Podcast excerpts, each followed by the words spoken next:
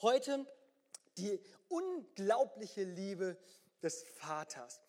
Ich, ich, ich habe mich einfach gewagt, doch ein sehr emotionales Thema zu wählen, weil ich einfach glaube, dass unser Glaube ein, ein, ein Glaube ist, der, der hochfrequentiert, der sehr, sehr beziehungsorientiert und eine Beziehungsgeschichte ist. Unser Glaube ist weit mehr als nur eine Religion, wo wir Ja zugesagt haben, sondern es ist tatsächlich eine, eine, eine Beziehung, die wir haben mit einem himmlischen Gott.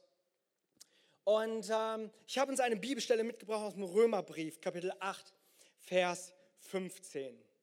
Aus Römer Kapitel 8, Vers 15 möchte ich lesen. Denn ihr habt nicht einen Geist der Knechtschaft empfangen, dass ihr euch abermals fürchten müsstet, sondern ihr habt einen Geist der Kindschaft empfangen, durch den wir rufen, aber lieber Vater. Das soll heute unsere Bibelstelle sein. Und ähm, ich weiß nicht so, wie es bei dir mit dem Bibellesen aussieht. Es gibt ja so Bibelstellen, die lassen sich ganz leicht lesen. Im Alten Testament gibt es viele Geschichten und so. Und ähm, dann gibt es auch so Briefe, die sind einfacher zu lesen. Römerbrief ist ein bisschen, soll man sagen, so gehaltvoll. Ja? Man liest so einen Vers und fragt sich, was haben wir denn jetzt eigentlich gerade gelesen? Ja? Ich weiß nicht, ob es dir jetzt auch mit Römer 8,15 so geht. Äh, vielleicht können wir den noch mal, einfach nochmal zeigen. Aber, aber so ist der Römerbrief. Ja, der Römerbrief, der ist voll von Weisheit, von, von Lehre, von Prinzipien, von Theologie. Und äh, Paulus, der hat da ein Feuerwerk nach dem anderen rausgehauen. Und hier möchte uns einfach, dass wir einfach diese Bibelstelle, einfach so eine gewisse Basis für diese Bibelstelle bekommen, möchte ich uns einfach nochmal da reinbringen, wie Paulus da etwas gegenübergestellt hat. Wir haben hier einmal einen Geist der Knechtschaft auf der einen Seite und auf der anderen Seite haben wir einen Geist der Kindschaft. Und er vergleicht das. Und wenn wir uns mal darüber fragen, was so ein, was so ein Knecht oder die Knechtschaft denn meint, dann haben wir doch solche Sachen im Sinn wie ein Knecht, der, der ähm, irgendwie etwas vorweisen muss. Jemand, und so lesen wir es auch, aus Furcht handelt, aus Angst handelt. Ein Knecht, der da ist und, und äh, einfach nur das erledigt, was der Herr zu sagen hat. Und der Furcht darüber hat, ob das, was er tut, ob das genug ist. Er muss, er muss qualifiziert sein, er muss etwas tun, er muss etwas leisten, er muss etwas vollbringen mit der Hoffnung, dass das auch genug sei. Andersrum gesehen auch von diesem Herrn, der einen Knechten hat, ja, er schaut danach, was für Qualifikationen denn dieser Knecht mitgebracht hat. Er schaut, ob er qualifiziert ist für die Aufgabe, die er für diesen Knechten hat. Er schaut, ob er irgendwie vielleicht, vielleicht körperlich stabil ist, je nach Aufgabe, die er hat, ob er loyal ist, ob er zuverlässig ist, ob er Erfahrung hat. Da ist so ein ganzer Katalog, den ein Knecht dann auch erfüllen muss. Das haben wir so auf der einen Seite. Ein Geist der Knechtschaft, unter der wir Christen, Gläubigen nicht mehr stehen. Er sagt er aber, aber wir, die Gläubigen, wir haben einen Geist der Kindschaft empfangen. Und in der, in, der, in der Kindschaft als Kind, da gilt keine Qualifikation, die du mitbringst. Das ist nicht aufgrund einer Qualifikation, dass wir erwählt werden, sondern aufgrund von Gnade. Das ist ein Geschenk, das wir erhalten haben, Kinder Gottes zu sein. Und das ist vom Grund auf eine ganz andere Beziehungsebene. Da wird, da wird nochmal gespielt, okay? Und da äh, habe ich euch, wenn die Zeit es ausreicht, euch ein paar Stories mitgebracht. Aber versteht ihr diese Beziehung, die uns der Römerbrief hier in Kapitel 8, Vers 15 uns aufweist mit unserem himmlischen Vater, ist eine hoch ähm, ähm, Beziehungsebene. Das ist etwas, was so, was so wirklich eins zu eins, von Herz zu Herz geschieht. Und wir, wir, wir, wir finden das, ähm, dass Paulus das so unterstreicht. Und zwar heißt es nämlich dann weiter, dass wir nämlich rufen, aber lieber Vater. Und aber, lieber Vater, das hat schon etwas sehr Inniges, was sehr Intimes, etwas sehr Verbundenes dass wir unseren himmlischen Vater aber nennen. Das Wort aber ist aramäisch. Und es ist interessant, dass die Übersetzer dieses Wort nicht übersetzt haben, denn sie fanden kein gleichwertiges Wort für aber. Die haben gesagt, das, was, wie, wie, wie Jesus zu seinem himmlischen Vater spricht, das finden wir dreimal das Wort aber im Neuen Testament, auch im Garten Gethsemane in Markus 14, wo, wo, wo Jesus in seiner tiefsten, in seiner schwierigsten Stunde zu seinem himmlischen Vater aber spricht. Das, das, das bezeugt etwas, was so ganz tief und innig ist. Und die Übersetzer haben sich nicht mal gewagt, dieses Wort zu übersetzen. Es war ein Theologe, der heißt Jeremias, der hat sich die Mühe gemacht und hat sich die, ähm, die jüdische fromme Gebetsliturgie hat er sich angeschaut. Und er hat sich die komplette Gebetsliturgie angeschaut, der frommen Juden. Und nirgendwo fand man die Anrede aber, weil das nämlich ihn viel zu, viel zu intim war. Für sie war Gott etwas, wo sie, wo sie Ehrfurcht hatten, wo Gott eine, Res, äh, ein, ein, ein ähm, Respektperson war, wo sie sich nicht mal gewagt hätten, ihn irgendwie in einer Form Abba zu nennen.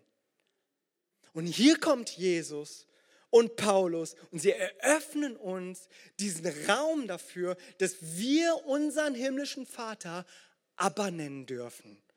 Es gibt so ein paar Sprachwissenschaftler, die daraus Papa gemacht haben. Ob das nun so ist oder nicht, aber es hat etwas, es hat etwas familiäres, wo Kinder ihre Väter so genannt haben. Und das eröffnet er uns nun, unseren Gott aber zu nennen. Wisst ihr, ich finde das interessant. Das ist so etwas Romantisches, okay? Das ist etwas so, wo ich glaube, warum, warum unser Vater ein unglaublich liebender Vater ist, weil er uns nämlich dieses Leben, dieses neue Leben geschenkt hat als Kinder Gottes.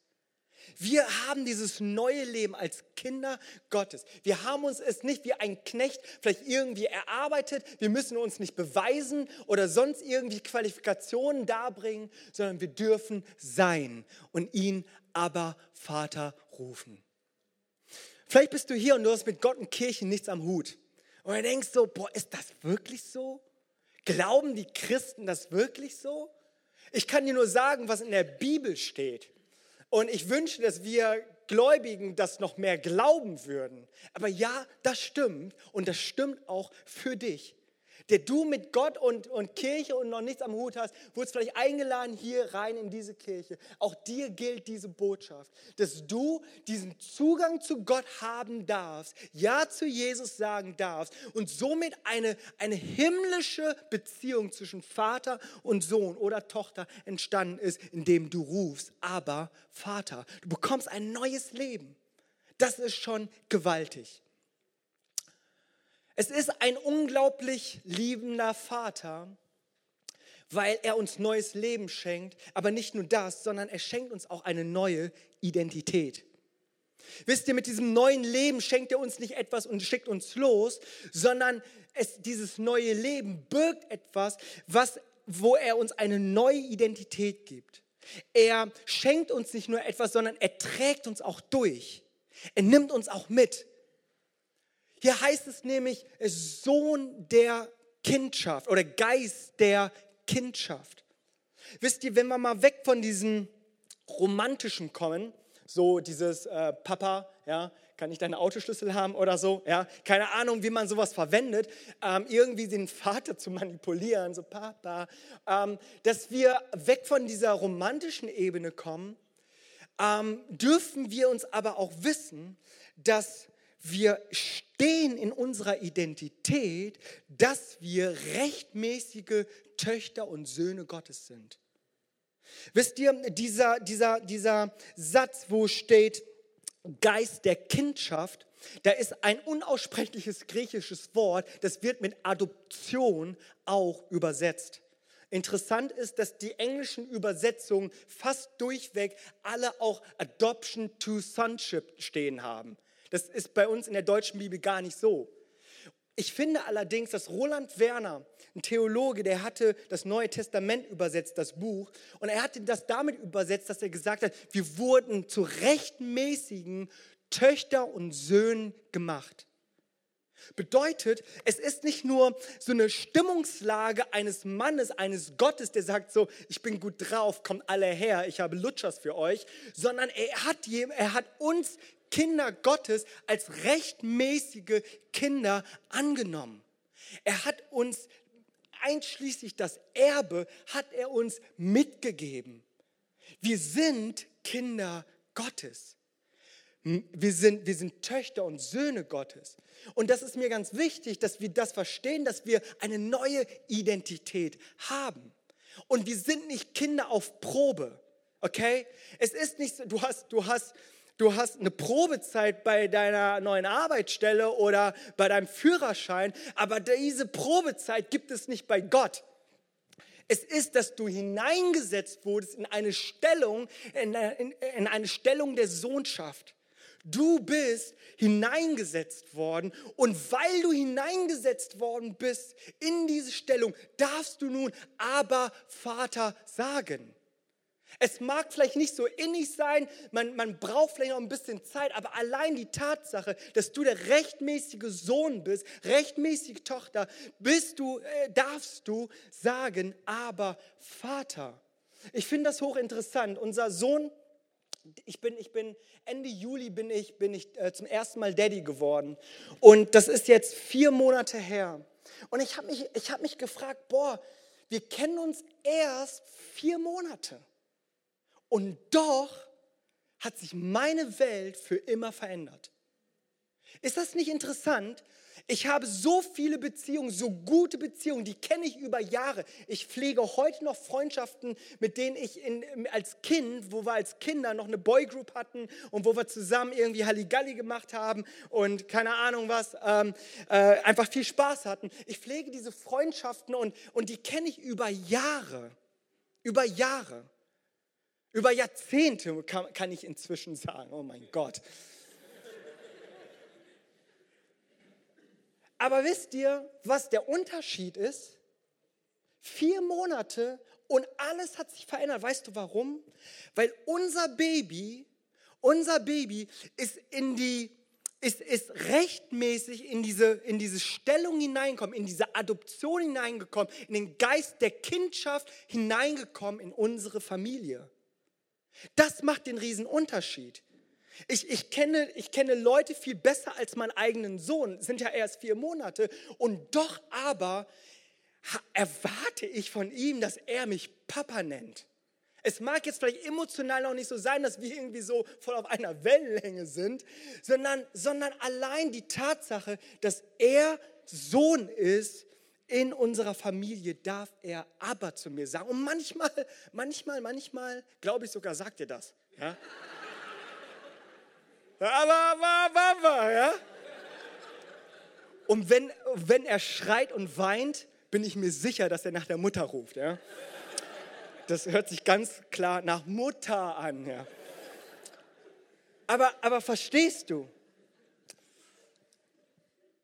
Ich glaube, ich glaube daran, dass es eine unglaubliche Liebe des Vaters ist, weil er uns ein neues Leben geschenkt hat aus Gnade. Wir sind keine Knechte, wir sind Kinder Gottes. Aber ich glaube, diese Liebe geht weiter und zwar ist das eine Liebe der Identität.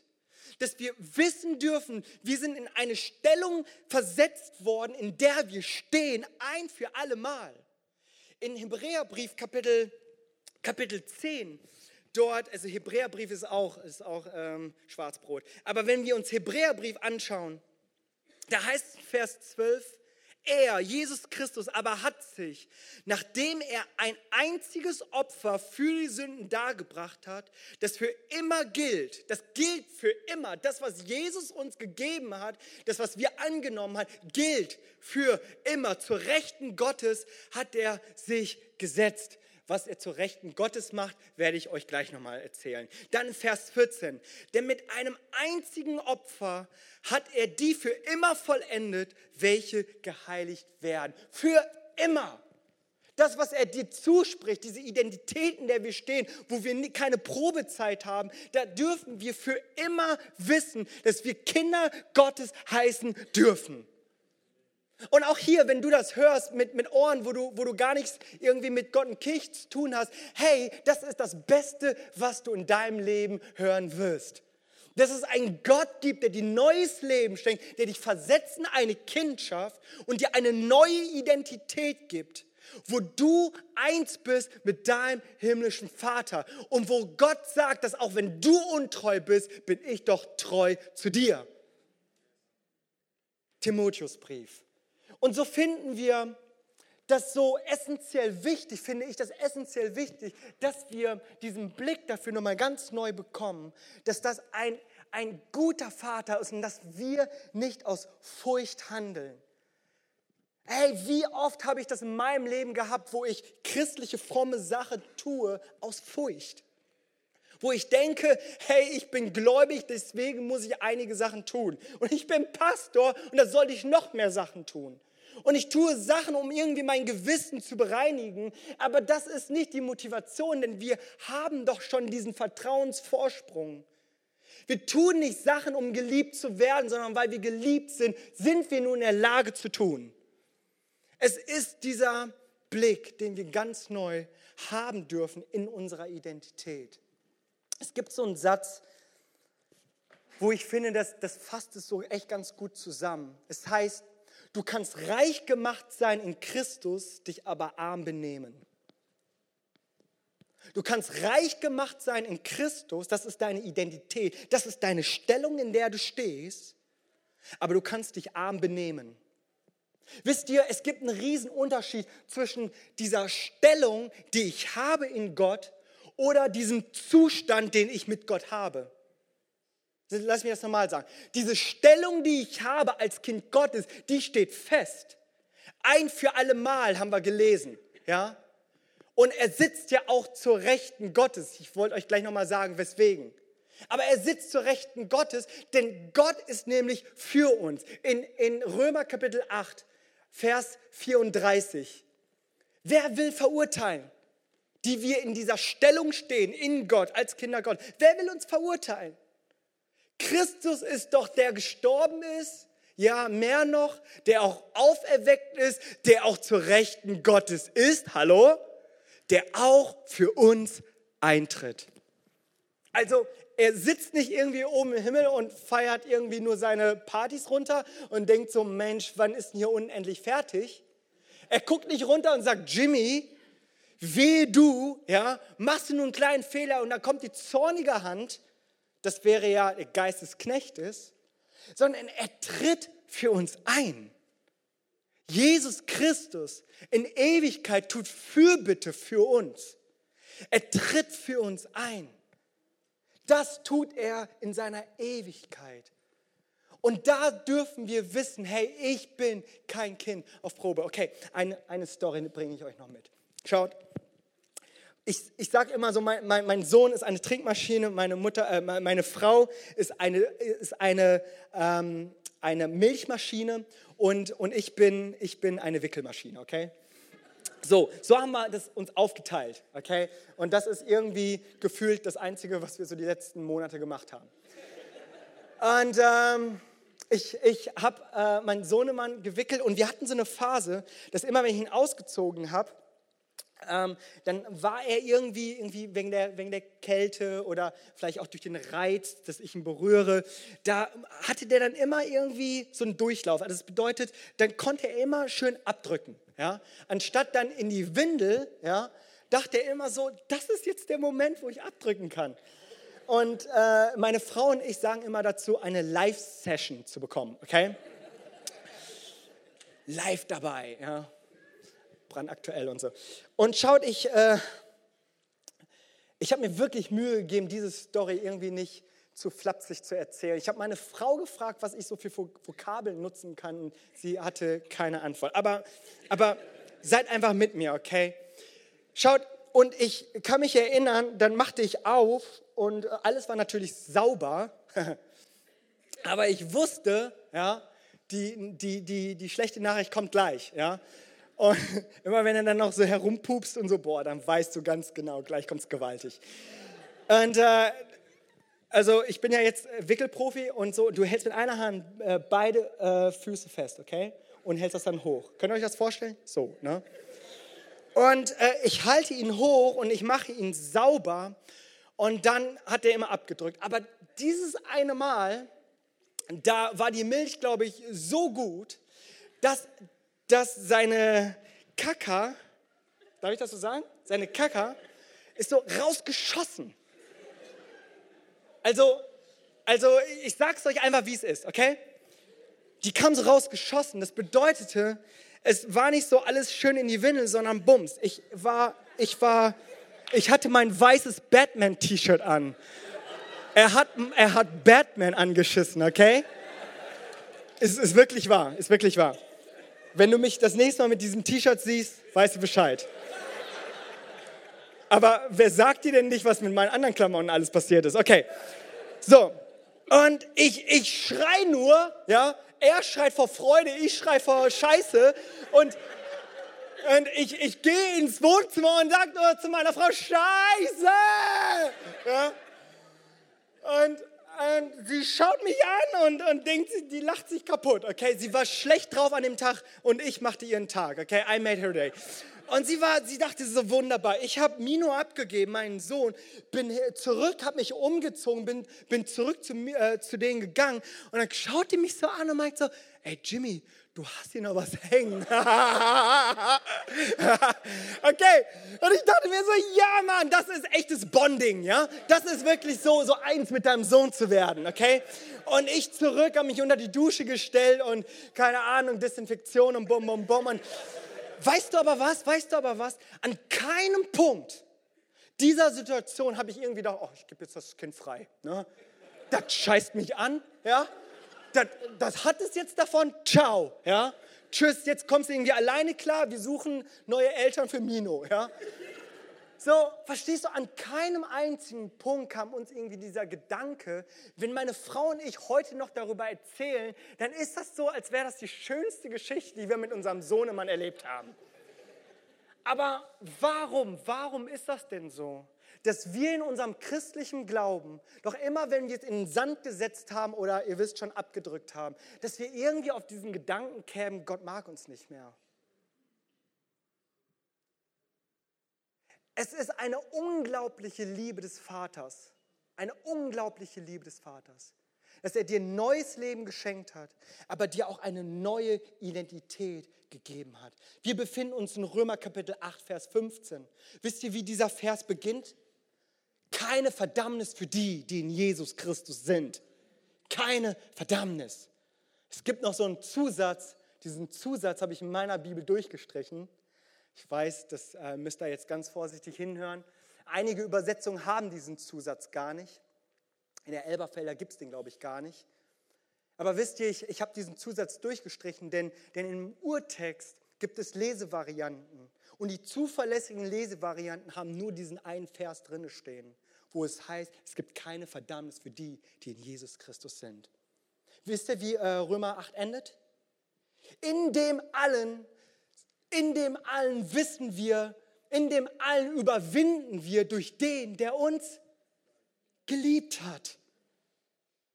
Nicht, weil ich Christus so sehr liebe, sondern weil er uns geliebt hat. Wisst ihr, wie es weitergeht?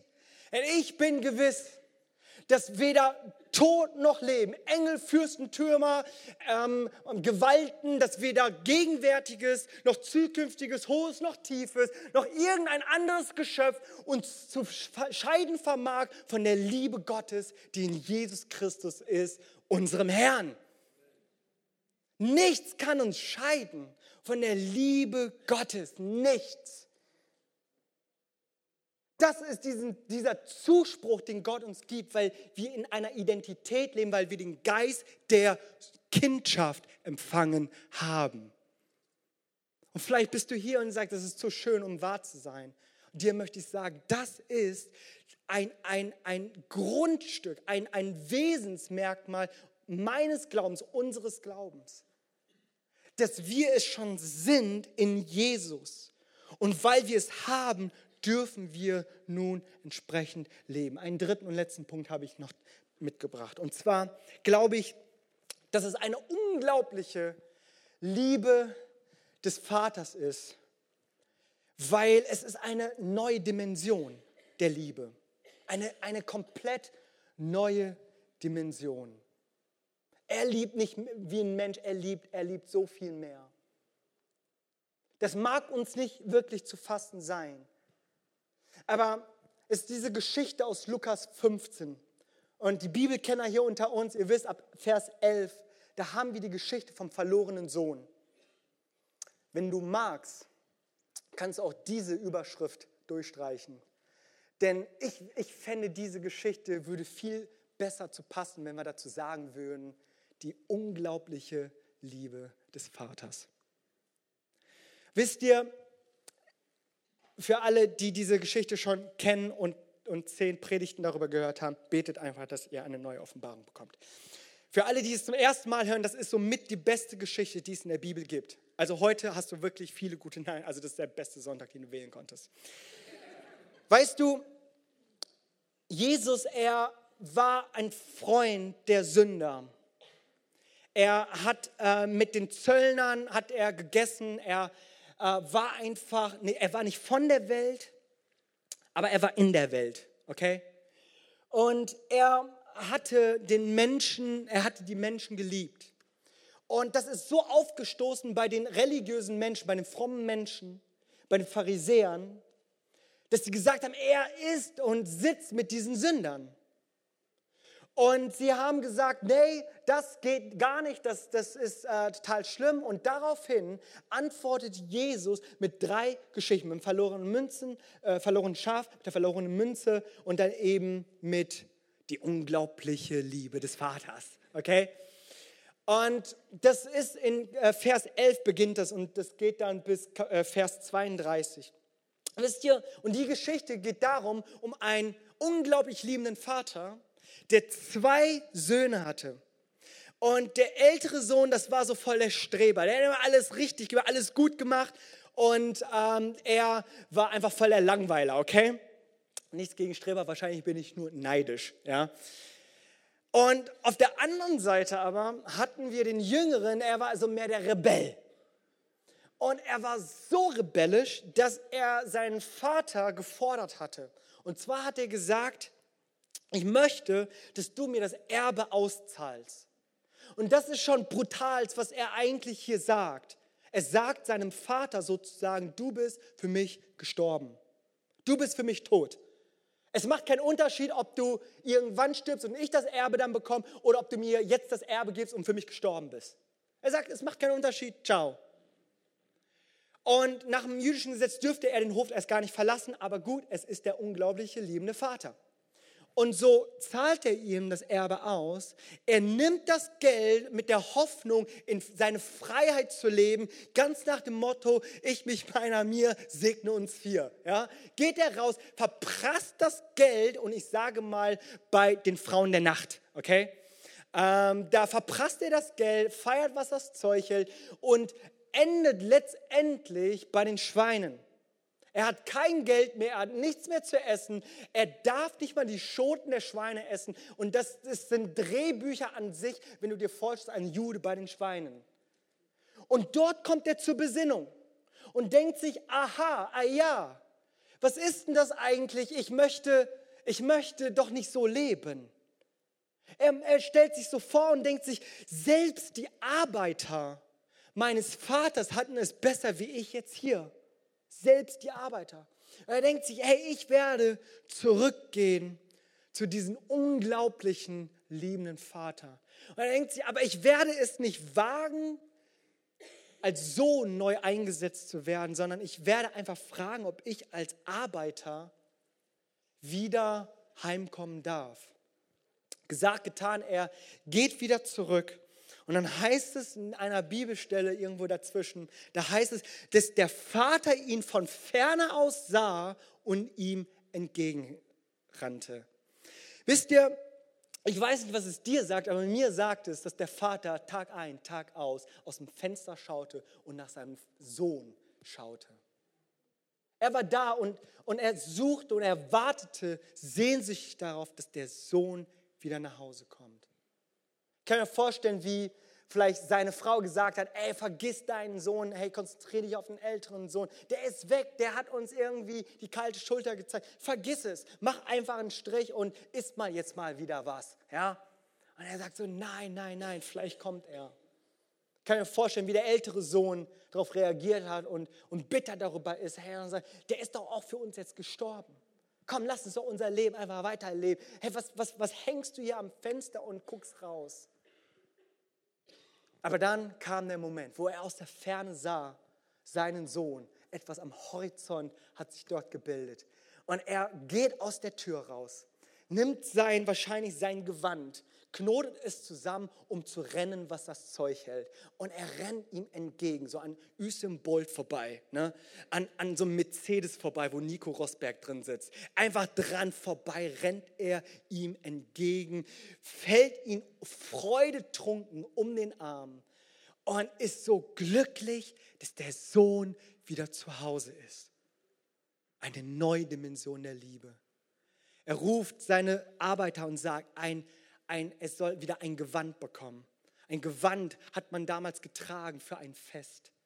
Er sagt, er soll Schuhe bekommen. Er hat Schuhe bekommen, weil nur Sklaven hatten keine Schuhe. Und er gesagt, du sollst Schuhe bekommen. Er bekommt einen Ring und diesen Ring hat er bekommen, nicht irgendwie neue Mode zu sein, sondern das sollte wieder darstellen, dass er als Erbe eingesetzt ist. Und so kommen sie zurück und sie feiern.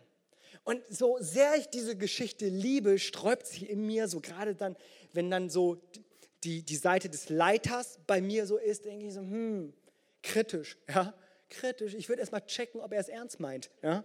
Ich würde ihn erstmal irgendwie so, irgendwie in Seelsorge schicken und, und dergleichen. Und das ist auch total menschlich, aber diese unglaubliche Liebe des Vaters, oder? Und dann heißt es, also er hätte das ja auch ganz irgendwie smooth mit dem Abendessen, aber nein, er sagt, nimm das gemästete Kalb. Das hat man eigentlich nur zur Hungersnot genommen. Für wirklich schwierige Situationen. Aber er hat gesagt, nee, nix da, YOLO, Bums. Lass uns dieses, dieses, lass, lass uns das gemästete Kalb nehmen. Und sie feiern, was das Zeug hält. Ich habe euch einen Vers mitgebracht ein Vers aus, aus, aus Lukas 15. Dort heißt es aber, aber sein älterer Sohn war auf dem Feld. Also hier, da war der Herr Streber, der hat gearbeitet. Und als er heimkam und sich dem Haus näherte, hörte er Musik und Tanz. Brutal. Also ich weiß, ich, ich weiß, wie sich Musik anhört, aber ich weiß nicht, wie sich Tanz anhört. Hast du dich mal gefragt? Er hörte Musik und Tanz. Ich weiß, andere äh, sagen Tanzmusik, aber, aber in meiner Schlachter heißt es tatsächlich, und er hörte Musik und Tanz. Also Musik ist klar, so bums, bums, zack, zack, zack, ja. Und alle, yeah, Shalom, ja, und keine Ahnung, haben dann ihren River Dance oder so, oder die haben ihr Tango, ne? keine Ahnung, was die da so getanzt haben. Cha-cha-cha. Und und, und er hörte, während er sich näherte, hörte er Musik und Tanz. Also, das, also wenn ich hier, hier richtig Party mache im CLW, in unserer Gemeinde, höre ich auf jeden Fall Musik. Tanz habe ich so noch nicht gehört. Könnt ihr euch vorstellen, was sie da für eine Party abgerissen haben? Könnt ihr euch vorstellen, das war nicht eine formelle Party. So von wegen, ja, ich versuche mal ein toller Daddy zu sein. Die sind ausgerastet. Die sind ausgerastet. Und der, und der Sohnemann kommt verbittert nach Hause und erkundigt sie und fragt, was passiert ist. Und die sagen, der, der, der, der jüngere Bruder ist wieder zu Hause. Und er kann es nicht fassen. Er kann es nicht glauben, was für eine Liebe der Vater hat. Unglaublich, diese Liebe. Unglaublich. Vielleicht bist du hier und denkst, aber hm, der ist ja sehr lieb zu dem einen, aber was ist mit zum anderen? Ne? So, so sind wir immer. Es muss gerecht sein. Ich weiß nicht, aber ich weiß nur eines, dass, dass er diese Party verlassen hat. Wahrscheinlich durchgeschwitzt. Dass er diese Party verlassen hat, um sich Zeit zu nehmen für den älteren Bruder. Ich glaube, dass wir einen unglaublichen liebenden Vater haben, weil er uns ein neues Leben schenkt, in dem wir aber Vater rufen dürfen. Er uns eine neue Identität schenkt, wo wir nicht Kinder auf Probe sind, sondern rechtmäßige Töchter und Söhne Gottes sind.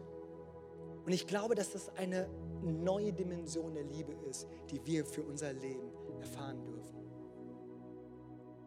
Ich frage mich, was würde es ausmachen in unserem geistlichen Leben, in unserem Alltag, wenn wir nicht aus Furcht, aus schlechtem Gewissen handeln würden, selbst nicht mal aus einem Gesetz heraus handeln würden, sondern aufgrund dessen, dass ich diese Liebe Gottes in meinem Leben zulasse, mehr und mehr. Zum ersten Mal oder zum tausendsten Mal. Gestern Abend habe ich dieses Gebet gesprochen. Ich habe gesagt, hey, Jesus, ich liebe diese Predigt. Ich liebe, ich liebe dein Wort, Jesus. Ich habe gesagt, ich, ich freue mich so, diese Predigt zu halten, aber ich habe gesagt, Gott, lasse mich doch das nicht nur einfach sprechen, sondern lass es mich doch auch erfahren. Ich möchte nicht aufgrund meiner Erfahrungen leben. Ich möchte nicht meine, meine Zukunft gestalten aufgrund meiner Vergangenheit. Ich möchte jetzt, hier und jetzt, möchte ich immer mehr, immer mehr von dir, Jesus. Vielleicht bist du hier und das wäre auch berechtigt und du denkst, ja, aber Jimmy, so die Liebe Gottes und die Gnade Gottes und die bedingungslose Liebe zu bringen, das ist gefährlich. Denn wenn das denn so ist, dann könnten wir das missbrauchen, oder? Werde ich viel mit konfrontiert, wenn ich so über meinen liebenden Vater spreche. So, Jimmy, pass auf. Die kriegen das im falschen Hals, die werden es missbrauchen. Die werden tun und lassen, was sie wollen. Aber weißt du, ähm, in, in, in, Römer Kapitel 12, und damit möchte ich abschließen, Römer Kapitel 12 heißt es in der NGÜ, in der neuen Genfer Übersetzung. Das werde ich euch einfach mal so ein bisschen ähm, erzählen, wie es, dort, wie es dort so steht. Da heißt es,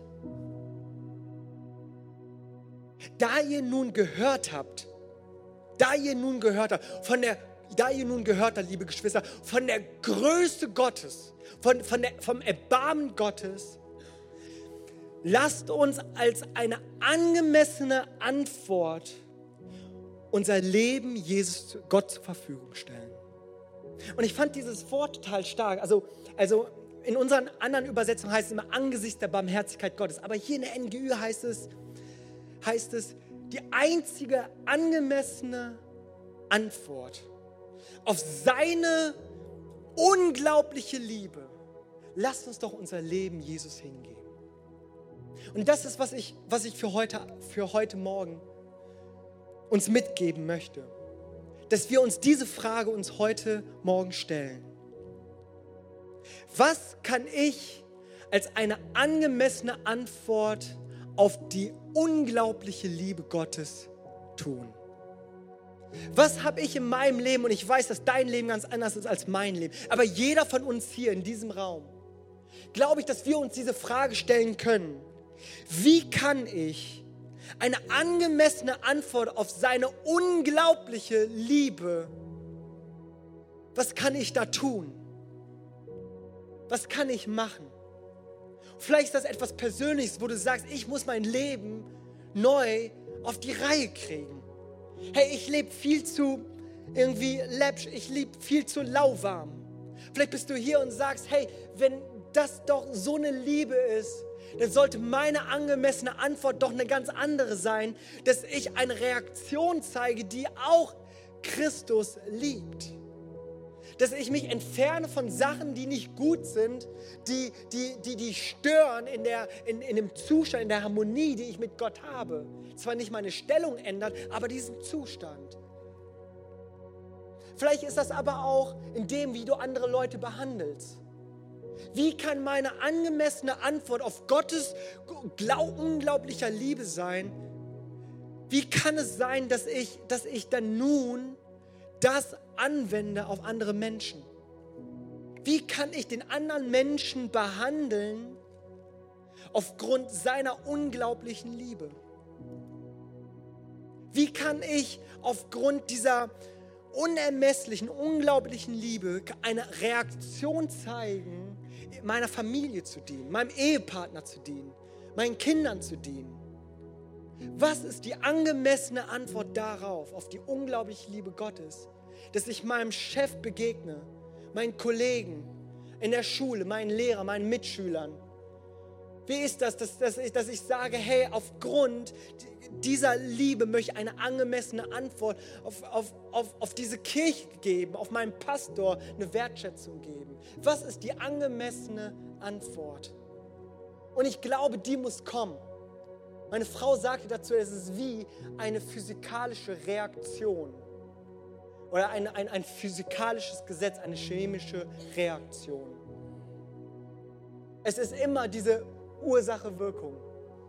Dass wenn wir verstehen, dass es ein unglaublicher liebender Vater ist, der uns neues Leben geschenkt hat, eine neue Identität gegeben hat, uns eine neue Dimension seiner Liebe gegeben hat. Was ist die angemessene Antwort darauf? Römer 12.1. Möchten, dass wir jetzt nochmal gemeinsam einen Song singen, dass wir dort nochmal reingehen. Und das möchte ich euch, nur das eine möchte ich euch für diese Woche mitgeben dass du dich fragst, was kann ich in dieser Woche tun? Was kann ich machen, um eine angemessene Antwort auf seine unglaubliche Liebe?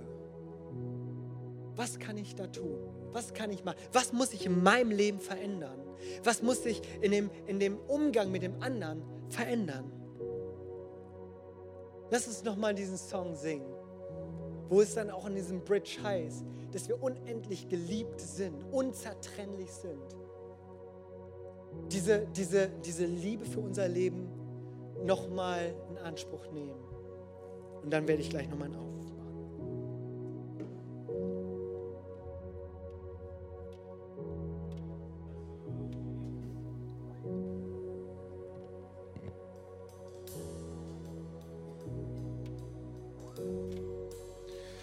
Dort am Kreuz gab die Liebe alles hin. Durch das Kreuz kann ich deine Gnade sehen. Dort am Kreuz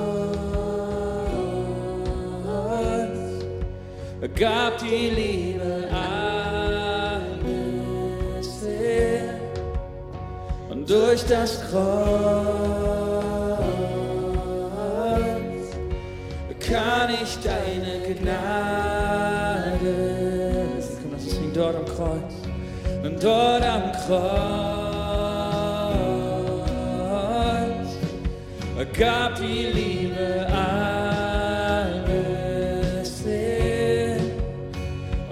das Kreuz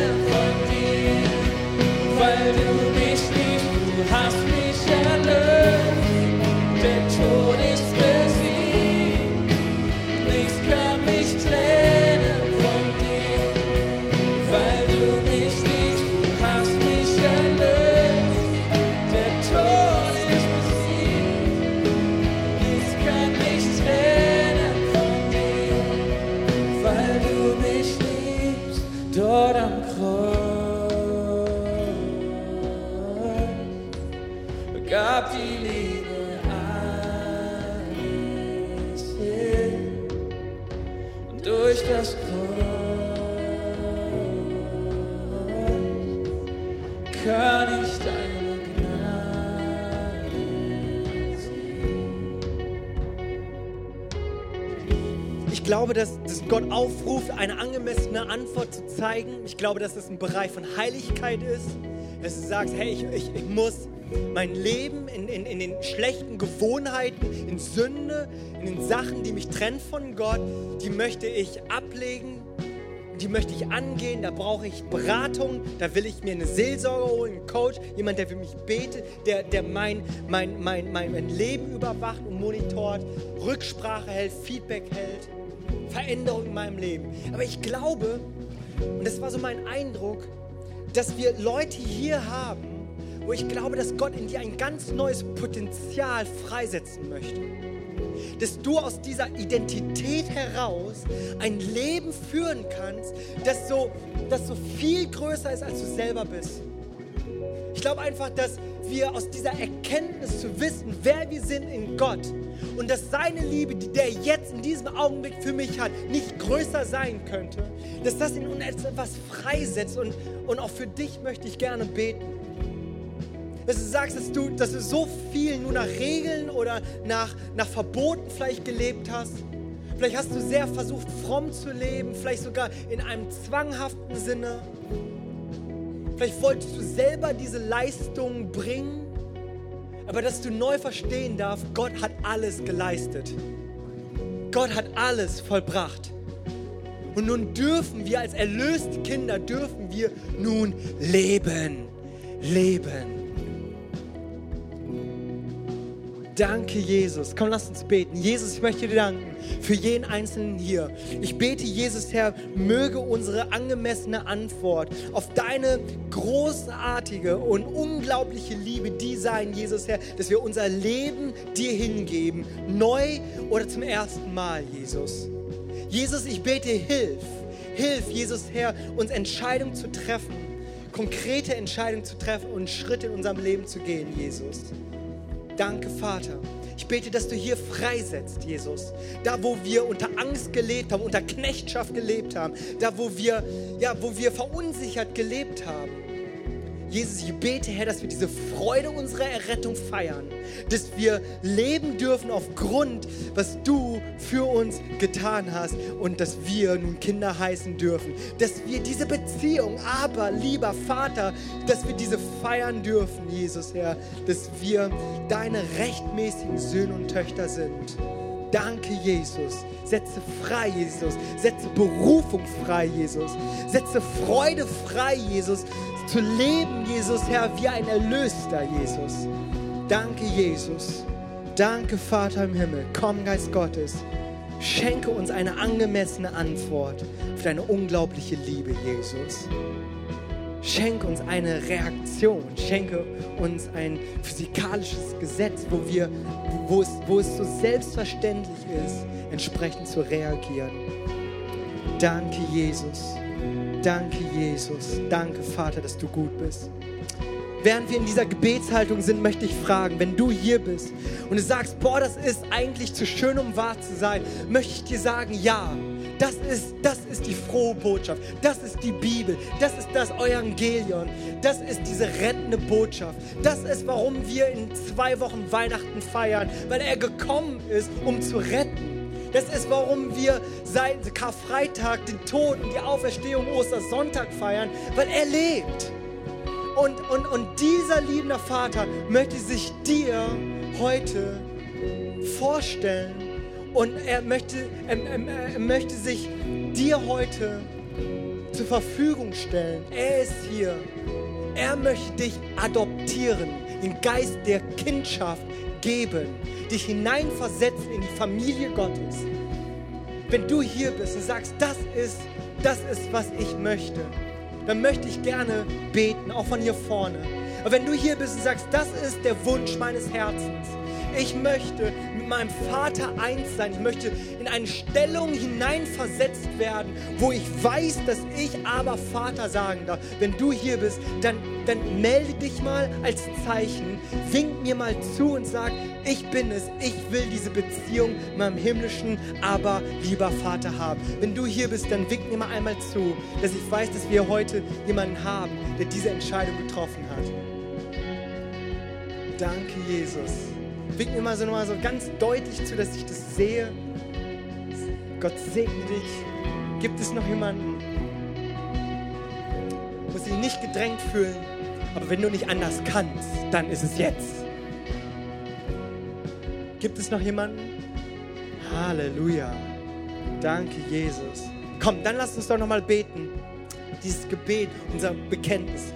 Vater im Himmel, Vater im Himmel, lass uns das gemeinsam beten und laut aussprechen. Vater im Himmel, Vater im Himmel, mit Überzeugung. Vater im Himmel, Vater im Himmel, aber Vater im Himmel. aber Vater im Himmel. Danke, dass du mich liebst, Danke, dass du mich liebst, dass du dich für mich entschieden dass hast. du dich für mich entschieden hast. Herr Jesus Christus, Herr Jesus Christus, du bist für mich gestorben und du bist für auferstanden. mich gestorben und auferstanden.